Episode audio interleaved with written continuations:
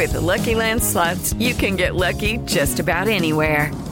This is your captain speaking. Uh, we've got clear runway and the weather's fine, but we're just going to circle up here a while and uh, get lucky. No, no, nothing like that. It's just these cash prizes add up quick. So I suggest you sit back, keep your tray table upright, and start getting lucky. Play for free at LuckyLandSlots.com. Are you feeling lucky? No purchase necessary. Void where prohibited by law. 18 plus terms and conditions apply. See website for details. Así sucede con Carlos Martín Huerta Macías. En este podcast recibirás la información más relevante. Un servicio de Asir Noticias. Y aquí vamos a nuestro resumen de noticias. El gobernador confirmó que dio positivo a COVID-19. Presenta síntomas leves y trabaja desde su casa no tengo ningún problema en cuanto a garganta, calentura, respiración, me protejo bien el cuerpo, el pecho, trata de que estemos mejor, lo mejor posible. Que crean algún remedio, pues sí, aplicarse el remedio, pero antes la medicina, antes la medicina, medicina y remedios. Las dos cosas nos van a sacar adelante, nos van a sacar adelante.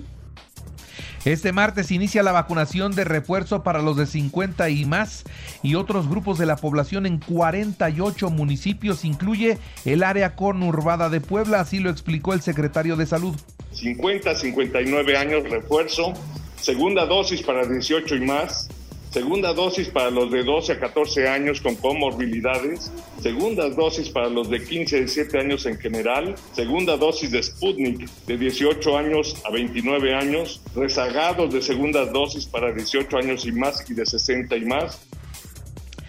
El alcalde de Puebla, Eduardo Rivera Pérez, descartó que en la ciudad se, pues, se decrete usar el cubrebocas de manera obligatoria que cada uno de nosotros pongamos de nuestra parte. No tendríamos los policías, no tendríamos las personas de normatividad para tenerlas en todo el municipio de la ciudad y estar sancionando a aquel que no utilice el cubrebocas.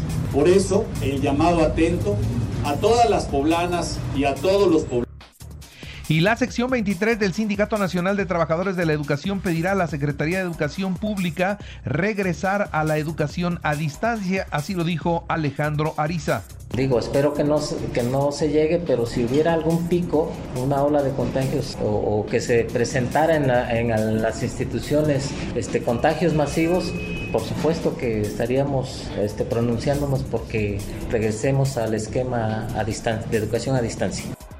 Mientras la Cana Sintra recomienda que en Puebla deben regresar al home office la mayor parte de las empresas para poder evitar más contagios. Mientras tras dos años de propedéutico virtual por la pandemia, la Ibero recibe ya a sus estudiantes de nuevo ingreso. Ahí van regresando poco a poco en un momento crítico de la pandemia. ¿Por qué? Bueno, mire, el fin de semana tuvimos 1.683 nuevos contagios, dos muertos, 160 65 hospitalizados y 13 están graves. No son muchos los que se internan, sí son muchos los que se contagian. Eduardo Rivera se pronunció en contra de utilizar los parques públicos para la instalación de ambulantes y es que por la cabeza de algunos pasó la posibilidad de que los ambulantes se vayan al Paseo Bravo. Imagínese usted nada más, nunca más los quitarían de ahí. En Tehuacán se suman al rechazo al cobro del derecho de alumbrado público. Los alcaldes de Coscatlán, y Ya también desistieron de este cobro. En otras noticias le doy a conocer a usted que la diputada federal Inés Parra engaña e intimida a los alcaldes del interior del estado para que se desistan del derecho de alumbrado público. Néstor Camarillo dice es una persona que no discute en la Cámara pero que sí levanta polémica en las comunidades. Aquí hubiera venido, la manifestación lo hubiera hecho aquí en el Congreso, aquí se hubiera manifestado, aquí lo hubiéramos recibido, pero no, va y utilizando altavoces y demás, allá en los pueblos, engaña a la gente porque todo lo que dice es totalmente falso, es mentira. Y vuelvo a repetir, no volvió a su distrito, ahora se quiere escudar de esa falta de gestión que hizo, en este problema que está generando, que no había problema hasta que ella llegó. La Secretaría de Seguridad Pública implementará un operativo con 6.000 efectivos para garantizar la paz en las elecciones de las juntas auxiliares. Esto lo garantiza el gobernador Miguel Barbosa. Vamos a estar presentes en todas las juntas auxiliares con al menos 5.000 o 6.000 elementos en todo el estado. Iremos a todos los municipios del estado, a todas las juntas del estado donde vaya a haber elección para poder garantizar la, la paz y el voto libre de sus habitantes. La Fiscalía General del Estado inició una investigación del bebé hallado muerto en un contenedor de basura del penal de San Miguel mucha porquería y la vamos a dar a conocer una vez que esté acreditado todo. Eh, la Comisión Nacional de Derechos Humanos ya tomó conocimiento del caso y vino a hacer una visita, eh, abrió un, un expediente perfecto, pero la propia autoridad investigadora de delitos pronto dará resultados de este, este hecho siniestro. José Agustín, líder guachigacero y principal responsable de la explosión en San Pablo, Xochimilhuacán, jefe de El Cayo, otro detenido, ya, ya está tras las rejas. Está como responsable de cinco muertes y un centenar de viviendas dañadas, así es que se, se tendrá que hacer justicia. La dirigencia del Partido Acción Nacional inició con el pie izquierdo. En comisiones solo hay integrantes afines a Eduardo Rivera, denuncia esto Rafael Micalco. Pues yo no diría en su mayoría, yo te diría que casi el 100% y eso no se ve bien y eso no ayuda. No hubo ese trabajo previo que siempre se tiene que hacer. Yo no afirmo lo de la revancha del tema DAP, no lo afirmo. Yo solo digo, ojalá y ese no sea el motivo. Y si así lo fuera, los diputados vamos a seguir trabajando por los ciudadanos. Bueno, y yendo a la información nacional e internacional, déjeme decirle que hoy nos despertamos con 17.101 contagios, con 59 muertes. Intubaron a un niño de 4 años de edad, ¿por qué por COVID? Esto fue en San Luis Potosí. Así que suben los contagios de los menores y escenarios como este, no en gran cantidad, pero se empiezan a dar. El presidente de la República reapareció en la conferencia mañanera de ayer tras seis días de aislamiento por el contagio de COVID. Dijo que le fue muy bien durante estos días y que ya está completamente recuperado. También el primer mandatario de la nación señaló que el gobierno federal analiza ya la posibilidad de que los tratamientos contra el COVID-19 puedan ponerse a la venta en las farmacias. Eso es lo que ya considera el presidente. Y Graco Ramírez, exgobernador de Morelos, sí pactó con el Carrete. ¿Quién es el Carrete? Líder de los rojos en esa entidad.